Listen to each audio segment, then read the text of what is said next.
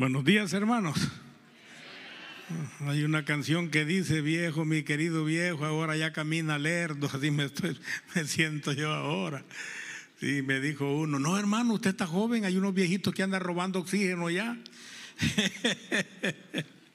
Quiero enviar un saludo al pastor y a su esposa y a todos aquellos que nos ven por, por internet para que este mensaje también pueda llegar hacia ellos y pueda Dios obrar eh, de acuerdo a las circunstancias de cada vida. ¿Cómo se sienten ustedes? ¿Se sienten bien? Muy bien. Ah, tráeme el taladro que está ahí, por favor. Alguien. Se me olvidó. A veces se me olvida una oreja y me la vuelvo a poner porque ya se me olvida todo. Gracias, mijita. Eso es. No sé cuántos tengan las muelas picadas, pero ahora vamos,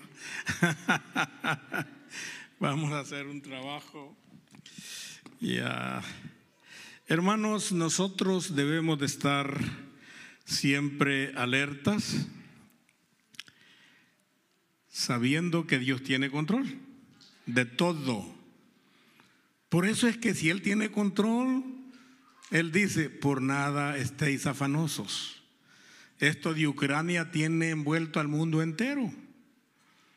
Ucrania tiene alrededor de 44 millones de habitantes y han salido casi 7 mil, 7 millones, huyendo. Otro montón están muertos, pero están resistiendo. Ahora, en los tiempos pasados, Rusia tenía más habitantes que Estados Unidos pero habían muchos estados, muchas naciones conjuntas. Cuando el tiempo de Gorbachev, tiempo del presidente Reagan, se desmembró la Unión Soviética y entonces Yugoslavia se independizó, Ucrania se independizó, un montón de, de naciones. Perdón, se hicieron nación y ahora quedó diezmada en habitantes, pero no en poderío. Entonces el nuevo presidente, el presidente Putin, está tratando de, unificar otra vez el territorio que había perdido. Para que entiendan un poco, es como que si México quisiera recuperar todo Texas y parte de California, porque le pertenecía a México antes, ¿verdad? Pero Estados Unidos tiene 350 millones de habitantes, es la quizás la tercera potencia en cuanto a población. China tiene montón de millones de habitantes, billones si es posible, y luego también la India, no la India María, no que la India, la, la, la nación. Así es que estamos pendientes de esa situación, pero no olvidemos que Dios tiene control. Pero hay muchos que no duermen solo vieron que la gasolina subió, se preocuparon y nos preocupamos. Yo como casi no salgo, ya estoy retirado, ¿verdad? Entonces no gasto tanta gasolina, pero siempre preocupa. ¿verdad? Entonces le quiero decir al comité de presupuesto que cuando inviten a un pastor que venga de afuera, que tengan en cuenta eso, que todo ha subido. sí, sí, porque, por ejemplo, si, si usted le da a alguien, un plomero que llega a su casa y lo invita a que llegue, con solo ver el trabajo son 140 dólares, más la... Eh, yo voy a ser plomero mejor porque se ganan bien. Y entonces, un pastor usted lo invita, note el millaje que recorre. Si él recorre 70 millas, multiplíquelo por 56 centavos cada milla, que es lo que reconoce la IRS, ya le quedan cerca de, son 50 dólares. Y le dieron 70, el honorario solo es 20. Y no es justo la preparación del sermón y la dedicación, eh, no es justo. Entonces, estoy hablando de otros. Yo puedo venir gratis con ustedes porque les amo, ¿verdad? Y si no me dan mucho, pues no hay problema. y el, el pastor también, pero es justo. Cuando nosotros invitamos a alguien, los honorarios son aparte. El millaje es aparte. Y si pagamos avión es diferente y hotel también. pero gracias a Dios que tienen un pastor excelente, les felicito que lo han cuidado y aún así el corazón le comenzó a, a fallar y pues ya está en la etapa de los robustos. Hasta 80 serán en los más, robustos, dice la Biblia, pero el averaje de la vida del hombre son 70, en este tiempo 70. Y yo ya pasé, ya tengo 73 por cumplir ahorita. Así es que ya me considero dichoso y somos contemporáneos con, con el hermano García. Nos queremos mucho, nos, hemos, nos conocemos desde que, desde que éramos guapos. Él tenía 24 años y yo tenía 25. Yo ya estaba casado, él estaba libre, estaba soltero, perdón. y, hemos tenido una amistad y una hermandad y nos hemos apoyado mutuamente, eh, mutuamente. Así que un saludo cordial, un abrazote al hermano García, esperando que se recupere pronto. Ahora, hermanos, como cristianos evangélicos, nosotros a veces no podemos defender la divinidad o deidad de Jesucristo. ¿Verdad? Y entonces nos atacan y no podemos abrir la boca para defendernos. ¿Ustedes creen que Jesucristo es divino o no? De eso vamos a hablar ahora, de la deidad de Jesucristo. Ahora, Él es perfecto hombre y perfecto, perfecto Dios. Él mostró durante el tiempo que estuvo en esta tierra ser hombre y mostró ser Dios. Yo voy a usar un pasaje bíblico que nos va a enseñar cómo es que Jesucristo es Dios. Y voy a hablar un poquito de su divinidad, cómo se conoció su divinidad. Había una persona que me pidió un, un destornillador, pero esa persona era ancianita, no conocía los, los taladros, ¿verdad? No conocía los taladros. Pero me dice, no, pero este, ¿cómo se hace? Yo quiero un, un, destornillador plano, me dijo, y ese es, y ese es destornillador Phillips, que tiene estrellita. Y le dije, no, si no hay problema, este mismo taladro tiene los dos, mira, ah, ve, que adelantaba hasta la sierra y ahora es plano. El mismo pedacito este, un lado es Phillips y el otro lado es destornillador plano. Después le reviso los dientes, ahorita ya terminé.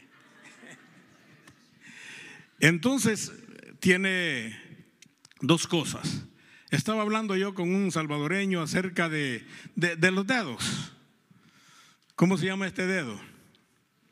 Índice. Y le digo yo, este sirve para indicar. Para indicar allá, ¿eh? No me dijo el salvadoreño, no, yo, yo, yo señalo con la boca, me dijo.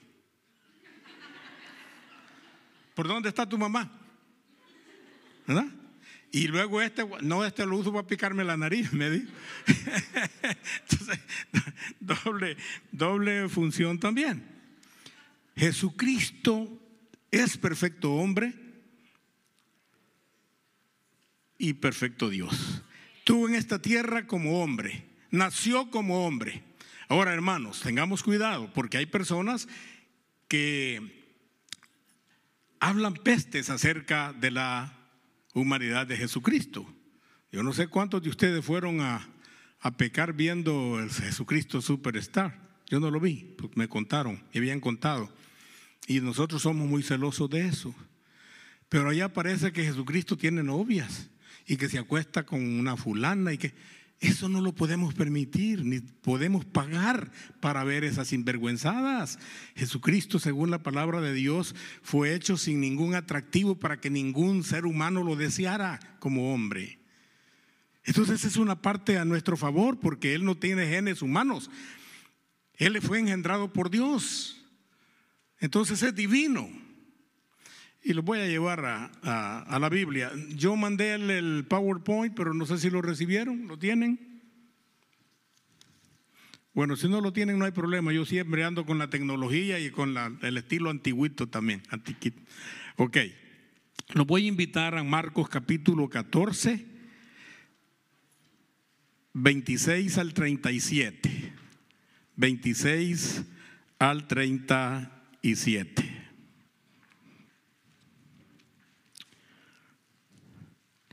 En los, en los 80, no, perdón, antes, ya el 80 estaba aquí. En los 70 llegó al Salvador una máquina innovadora y a Centroamérica, Honduras, Guatemala. Y eran unas máquinas de desgranar maíz. La gente, los hacendados pagaban un montón de personas para que desgranaran maíz. En Centroamérica, en algunos lugares le llamamos, le tusa a la envoltura de la mazorca. En México le dicen hoja de maíz. ¿verdad? Y a lo que donde están los granos puestos se le llama olote, ¿verdad? Pero es una palabra en náhuatl, no sé cómo le llaman en México al, al, olote que le llamamos en Centroamérica, puede ser palabra maya, en Guatemala, eh, Honduras, pero en El Salvador es palabra en náhuatl, los pipiles, y le llamaban olote. Y el, el olote está lleno de maíz. Cuando, esa, ese maíz se seca y se pone duro, le llamamos mazorca. Mientras esté tierno, se le llama elote. Y antes de engrosar los, los, los granos, se le llama gilote. Por eso es que a mi nuera le decían eh, pelo de gilote porque tenía pelo amarillito, amarillito. Mi nuera, la esposa de mi hijo mayor. Y le decía yo, pues no le digan así, de todas maneras ella no entiende. Es, americana ella, ojos verdes y, pelo, pelo gilote. así es que llegó esa máquina innovadora y hermano se aventaba 60, fíjense bien, 60 sacos por hora de maíz. 60 sacos grandes de maíz te granaba esa máquina. Entonces, un saco por minuto.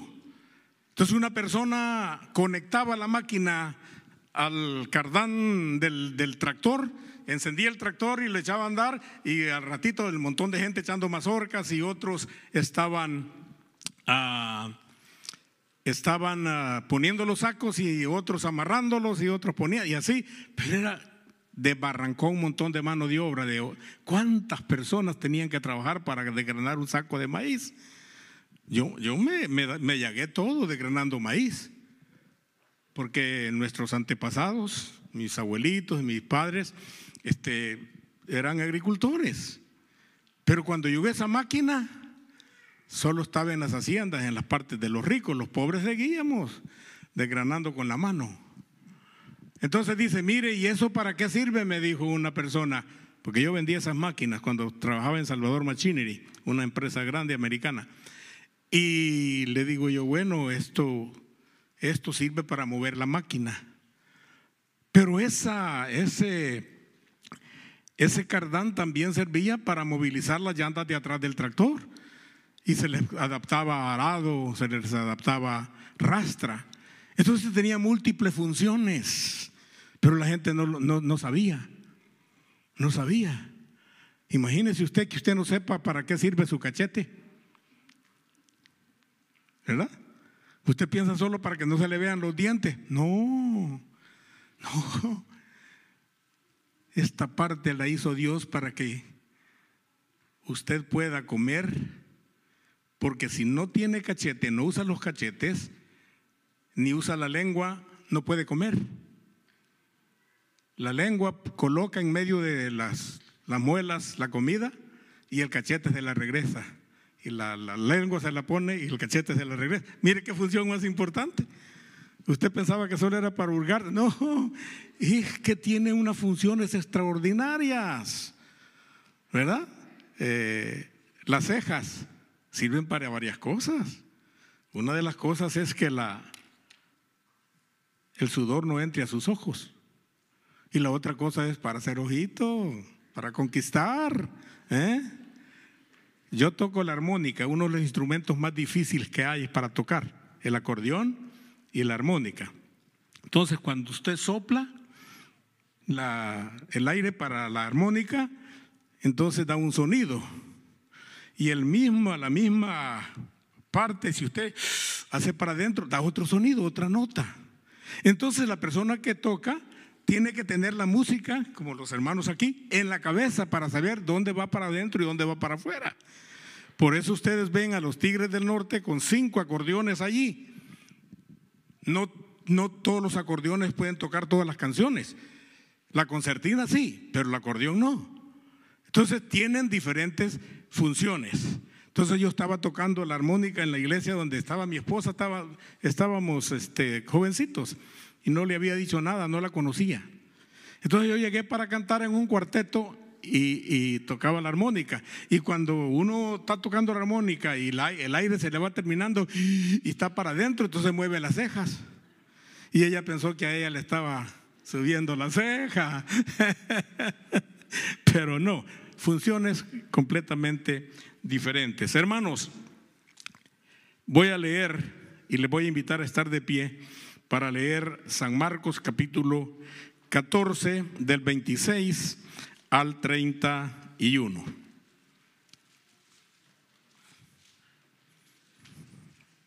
Perfecto, ahí lo tienen, miren. Cuando hubieron cantado el himno, salieron al monte de los olivos. Entonces Jesús les dijo, todos os escandalizaréis de mí esta noche, porque escrito está, heriré al pastor y las ovejas serán dispersas dispersadas. Pero después que haya resucitado, iré delante, iré delante de vosotros a Galilea. Entonces Pedro le dijo, aunque todos se escandalicen, yo, yo no, yo no. Y le dijo, y le dijo Jesús, de cierto te digo que tú, ya directamente, tú Hoy en esta noche, antes que el gallo haya cantado dos veces, me, negarás tres veces. Ah, eso está serio. Y el último es, mas con mayor insistencia decía, si me fuere necesario morir contigo, no te negaré. También todos decían lo mismo. Gracias, gracias hermanos. Gracias a Dios por su palabra. Pueden sentarse. Ahora, hoy tenemos el tiempo ya en vísperas de Navidad. Perdón, ya pasó Navidad, que es el nacimiento de Cristo, y ahora estamos en vísperas de la Semana Santa. Nosotros como cristianos debemos de creer, si creemos en Cristo, debemos de conocer que Cristo nació, ¿sí? Pero también que Cristo murió. Y también que resucitó de entre los muertos. Y que también ascendió a los cielos. Todas estas cosas debemos de saberlas y anunciar también su segunda venida. Con esas cinco cosas que se quede usted esta mañana, yo le agradezco a Dios por su vida. Nació de una virgen, fue crucificado, muerto y luego resucitado y luego ascendió a los cielos y luego vendrá otra vez, como Él lo prometió. Aquí hay una, una disyuntiva para Pedro.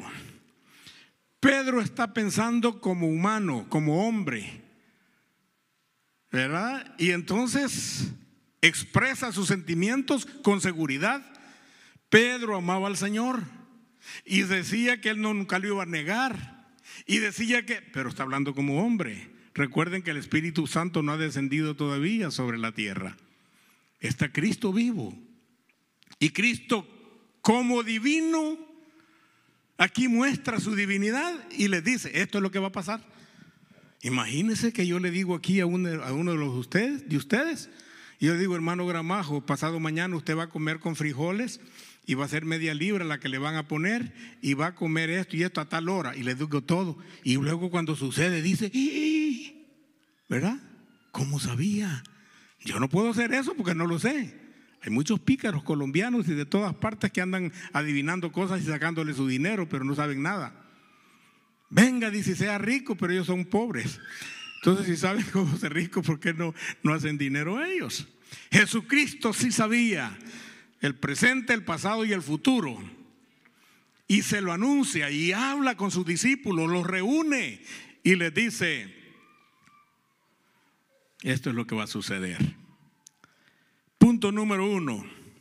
Cristo habla con sus discípulos sobre la situación que están pasando.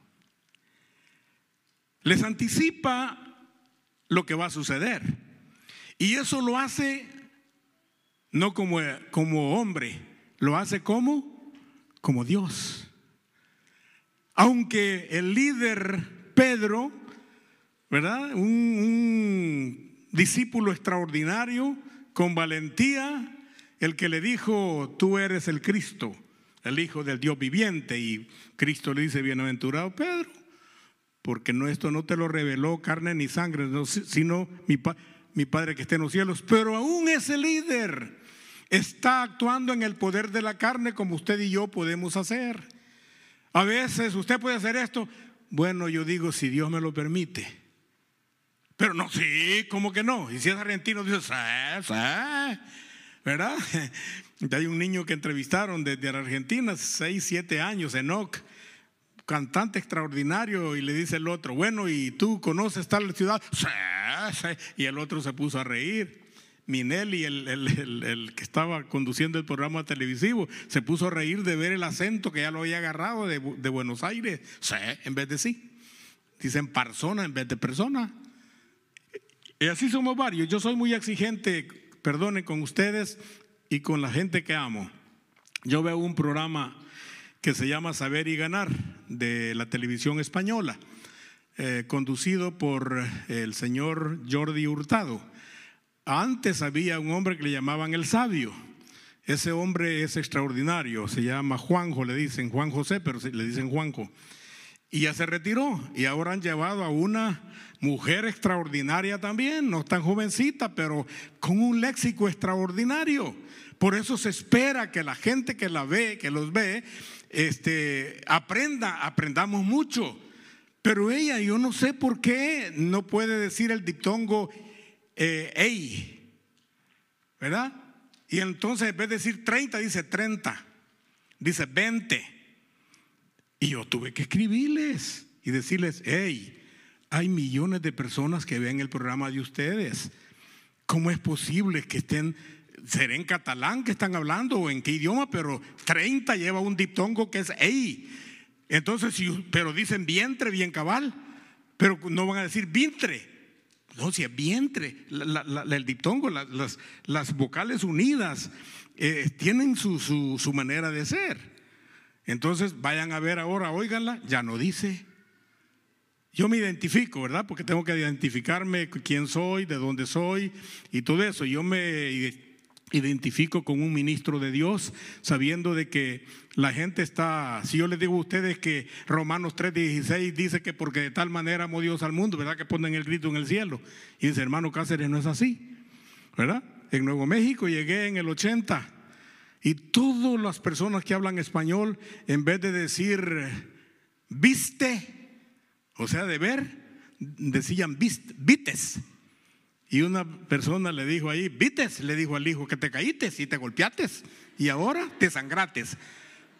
La S la cambian, pero hay otros que le ponen dos S. Ya comiste, es un error garrafal. Es ya comiste, ya viste, ya vestiste. Una S nada más, no dos. Entonces lo que hacen los programas tengan en cuenta esa regla, porque yo soy muy exigente y si estoy con ustedes me estoy fijando, ¿verdad? ¿Se acuerdan el, tú de pronombre y el tú de, eh, pronombre posesivo también, que son uno se acentúa y otro no? Así es que ya, ya estoy viendo que están cambiando. Pero miren hermanos, Pedro estaba fijándose en los detalles mínimos de Cristo. Y cuando Cristo le dice que todos se van a escandalizar, él dice, yo no. Eh, es que tenía su propio orgullito el Pedrito ese, ¿no? Y hay muchos hermanos que son, somos así, que nos gusta opinar algo y no le damos oportunidad a otros que tengan razón. Y a mí me ha pasado muchas veces eso. Y me he sentido humillado y he tenido que pedir disculpas después, ¿verdad? Porque uno, confiando en su propia carne, no llega muy lejos. Pedro tenía mucha confianza en él mismo. Y Pedro argumenta esas declaraciones de Cristo. Muchas veces argumentamos con, Dios por eso. Yo no estoy de acuerdo con el diezmo, Señor. ¿Y por qué? ¿Por qué voy a mantener al sanganón del pastor y no hace nada? ¿Y por qué voy a hacer esto? Usted y yo no debemos de argumentar nada con Dios. Si yo voy a argumentar con Dios, voy a decirle, Señor, no estoy contento con ver colores. Me hubiera gustado ver en blanco y negro. ¿Le gustaría a usted ver en blanco y negro? Hay unos que son ciegos y no ven nada, aunque tengan los ojos abiertos. ¿Verdad? No ven nada. Tenemos la dicha de ver colores. La vista es algo extraordinario y tan lindo que Dios nos dio, pero a veces no le damos gracias. Tengo un primo hermano que andaba manejando un, carrito mío eh, nuevecito, un Datsun King Cab, y no sé en qué pasos andaba, pero yo ya estaba aquí y le había quedado ese carro, ese pickup a mi tío, era el modelo 79 y fue en el 80 que yo vine aquí, entonces la policía, dice él, pero alguien lo siguió, lo capturó, lo quemó, quemó el carro y le pegó 10 balazos de G3 a él. Uno de los balazos le entró por un ojo y le salió por el oído. El pastor de ustedes conoce a este, a este muchacho. Eh, milagrosamente a las 5 de la mañana estaba ahí por una, una piscina balneario allá en el lado de San Miguel cuando pasó el de la leche. El de la leche pasa temprano siempre. Y él se sentó con 10 palazos, un pulmón medio de afuera, un, balazo aquí le salió por el oído. Él no oye. Con un, pero le dijo, mira, dile a mi papá, mi papá es el dueño de la madera, la venta del sauce, venta de madera del sauce, y que me venga a recoger que estoy aquí, que estoy muriéndome. Llegó mi tío en helicóptero, llegaron y lo levantaron a un hospital de la capital y le salvaron la vida. Le pusieron un ojo de vidrio. Mi tío pagó tres mil dólares en aquel entonces por el ojo de vidrio. Y yo, hablando con mi primo, le digo, oye Luis, ¿Alguna vez le diste gracias a Dios por tus dos ojos? No, me dice. ¿Y cuánto pagaste por el que tenés bueno? Pues nada. ¿Y por el que cuánto pagaste? Tres mil. ¿Y miras? No, no miro nada. Solo es para aparentar que tengo ojo. Hermanos, hace poco terminé mi terapia para el corazón. Y antes de la terapia yo podía ver bien para allá pero para acá solo hasta que llegaba. Y después de tres meses de terapia, ahora le hago así, no me duele. Me sirvió para algo. Pero yo decía, Señor, no me gusta dar la vuelta con todos los zapatos para ver para allá. Por eso es que, mire, le di gracias a Dios por los músculos. ¿Verdad? Ahorita que yo ordeno a mi cuerpo a, caminar para atrás, ahí va. Y le digo para la izquierda. Y pero tengo que darle gracias a Dios por esas habilidades que Dios me da. Y no le doy gracias ni, ni, noto lo que tengo hasta que las pierdo. ¿Verdad? Luis no, no, sabía lo que valían los ojos hasta que le pegaron el balazo ahí y fue una suerte que, que no murió. Así es que Pedro ve que Jesucristo anticipa lo que le va a pasar. Pedro lo argumenta. Cristo confirma en su poder divino confirma lo que le está diciendo. Pedro, entonces ya lo enfatiza él, ya no le dice todos ustedes, le dice tú, ya lo enfoca directamente a él. Esto te va a pasar. Pedro le promete lealtad, como hemos leído. Aunque sea necesario morir, yo lo voy a hacer. Y si, si es necesario ir a la cárcel, yo lo voy a hacer. Viene la prueba y viene la demostración para que Pedro se convenciera que Jesucristo era netamente y 100% Dios también. Viene el cumplimiento de lo profetizado por el Señor Jesús. Versículo 66 al 72. 66 al 72. Pueden quedar sentados mientras. Estando Pedro abajo del patio, vino una de las criadas del sumo sacerdote y cuando vio a Pedro que se calentaba, mirándole, dijo, tú también estabas con Jesús el Nazareno. ¿Qué le había dicho Cristo que iba a pasar? Que le iba a negar. ¿Quién estaba en la razón? Ustedes la van a conceder, si Cristo o Pedro. Entonces, mas negó diciendo, no le conozco, ni sé lo que dices. Y salió a la entrada y cantó el gallo cantó el gallo. Y la criada, viéndole otra vez, comenzó a decir a los que estaban allí, este es de ellos. Pero él negó otra vez. Y poco después lo que, lo que estaban allí dijeron otra vez a Pedro, verdaderamente, tú eres de ellos, porque eres Galileo, y tu manera de hablar es semejante a la de ellos. ¿Cuántas veces ya? Entonces él comenzó a maldecir y a jurar, no conozco a este hombre de quien habla, de quien habláis. Hermanos, ven a un Pedro diferente, ven un Pedro temeroso y miedoso, tratando de, salvar su vida a toda costa. Cristo ya había anticipado todo esto como el Hijo de Dios, Cristo, verdadero hombre y verdaderamente verdadero Dios también.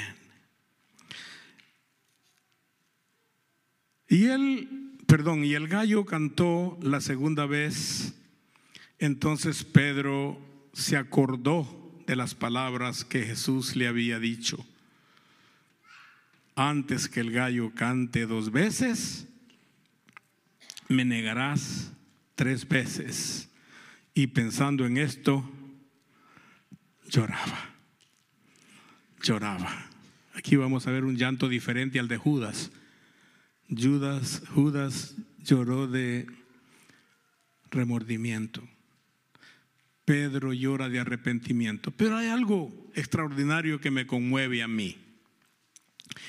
Cuando Cristo está en el patio, que lo están golpeando y lo están haciendo todos, y la gente eh, le decían los soldados, ¿dónde están los que te seguían? Y él agachaba su cabeza, no contestaba. ¿Cuántas veces el gallo nos ha cantado, hermanos? ¿Cuántas veces hemos negado al Señor con nuestras acciones? ¿Cuántas veces hemos sentido la mirada del Señor profunda sobre nosotros? Cuando él estaba negándolo y cuando él estaba esto así, Jesucristo levantó su cabeza y solo miró a Pedro. Lo vio y esa mirada penetró. Y ha penetrado sobre mí muchas veces también. Penetró en Pedro. Y él salió y pensando en esto lloraba. Y después de este llanto vemos a un Pedro completamente transformado.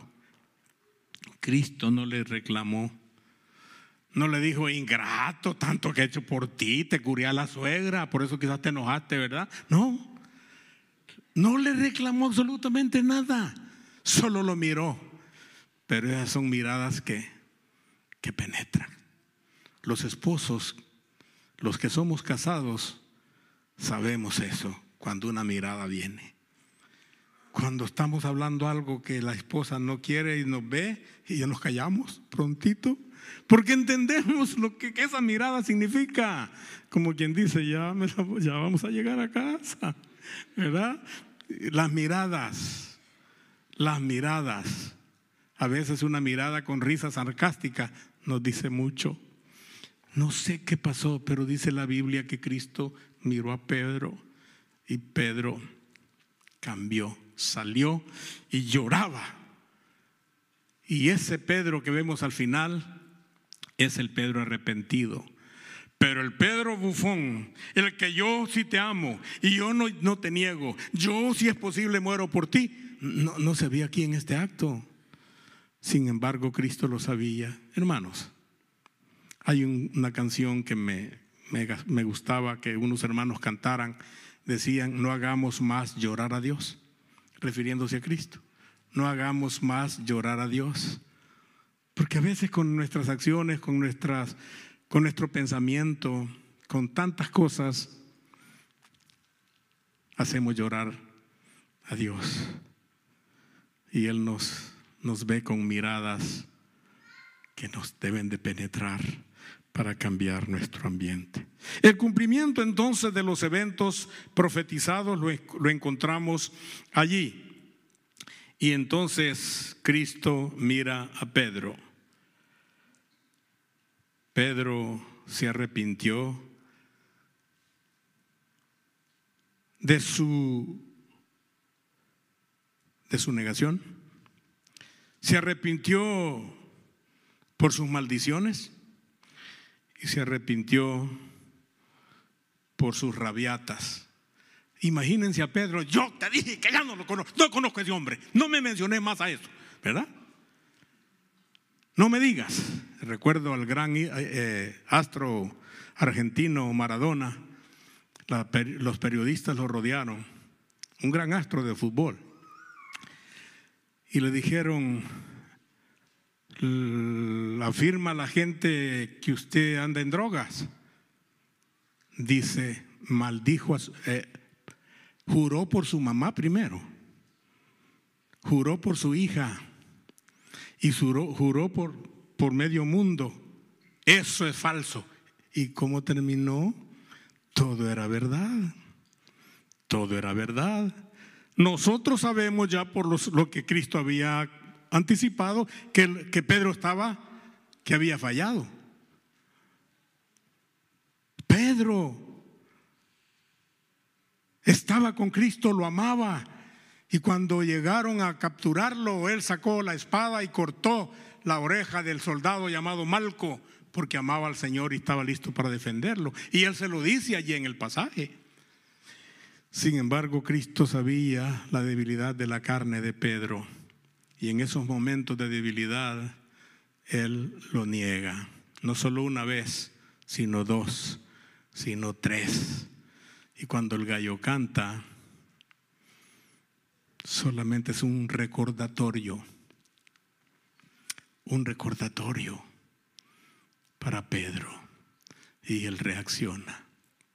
Estamos en tiempos, hermanos, donde muchos cristianos caerán Muchos cristianos tirarán la toalla, pastores renunciarán, maestros de escuela dominical y diáconos dejarán sus cargos por diferentes razones. Y espero que si están oyendo este mensaje, algunos puedan disponerse a, escuchar el canto del gallo. Y a recibir esa mirada profunda de nuestro Señor Jesucristo. Y ojalá que no tengamos que llorar de remordimiento, sino de arrepentimiento. Padre nuestro, gracias por tu palabra. Se acerca el tiempo donde vamos a recordar la manera como te entregaron en manos de criminales, cómo te pusieron en una cruz,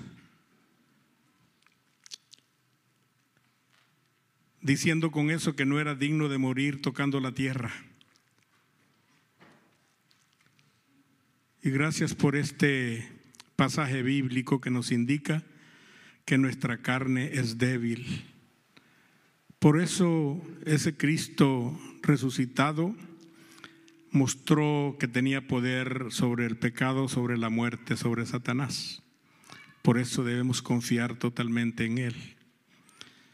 Ahora te pido que nos des fuerzas, pues, para no caer en situaciones vergonzosas, porque hay circunstancias disimuladas para negarte, para maldecir y para contradecir lo que Jesucristo dice en su palabra.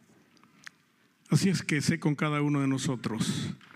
Ayúdanos, ayuda a nuestro pastor también, al hermano García, a recuperarse pronto, que él sepa que nos hace falta y que queremos que tú puedas eh, manifestarse, manifestarte en, tu, en su cuerpo también. Al mismo tiempo sabemos que un día nos llamarás y a ese llamado no podemos fallarte.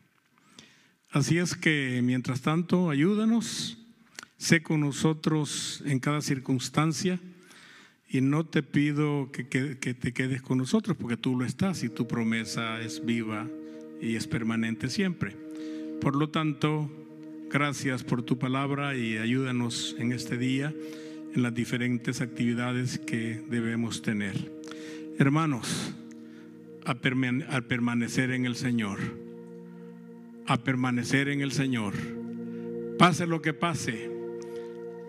Tomen a nuestro alrededor, hagan droga a nuestro alrededor, usen pornografía a nuestro alrededor. No importa, nosotros nos mantendremos firmes, como están los ucranianos ahorita resistiendo ese embate de una de las potencias del mundo. Y luego nosotros tenemos lucha no con rifles, ni con soldados, son contrahuestes espirituales de maldad. Hermano, permanezca fiel. Hay un remanente fuerte que está al pie allí y hay una nube de testigos también echándonos porras, diciéndonos adelante, no caigas.